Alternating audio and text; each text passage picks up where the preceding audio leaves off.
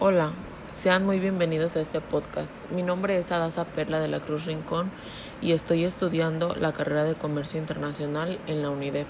Actualmente estoy cursando la materia de Auditoría de Origen y por lo tanto voy a explicarles acerca de un tema de suma importancia que es la verificación de domicilio. Bueno, vamos a comenzar a hablar acerca de un poco de la verificación de domicilio. El Servicio de Administración Tributaria procede a realizar la verificación de domicilio a las empresas para comprobar que el estado del domicilio sea localizado, ya sea de oficio o a solicitud de los contribuyentes.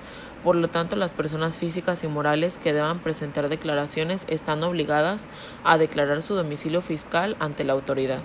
Al momento de realizar la verificación de domicilios, la autoridad se encargará de constar varios puntos importantes para corroborar la verificación de los mismos.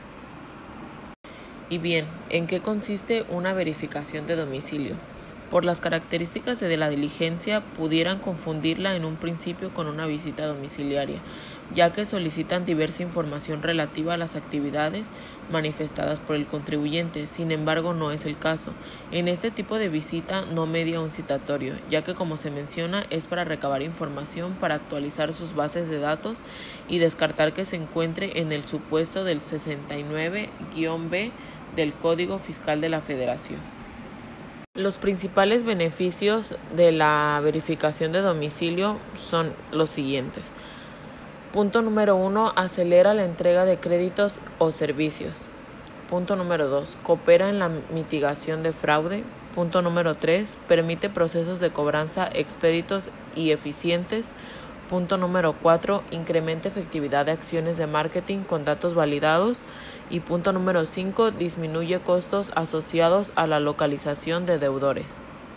Y bueno, concluimos con que es de suma importancia eh, la verificación de domicilio, ya que el SAT le pide su domicilio a los contribuyentes fundamentales para dos cosas, para poder localizarlos en caso de ser necesario hacerles llegar un aviso respecto al cumplimiento de sus obligaciones y para tener dónde ubicar toda la información fiscal del contribuyente en caso de requerirla para una comprobación. Bueno, muchísimas gracias por haber escuchado eh, esta pequeña información, pero de gran importancia. Eh, yo me despido y espero tengan una excelente tarde.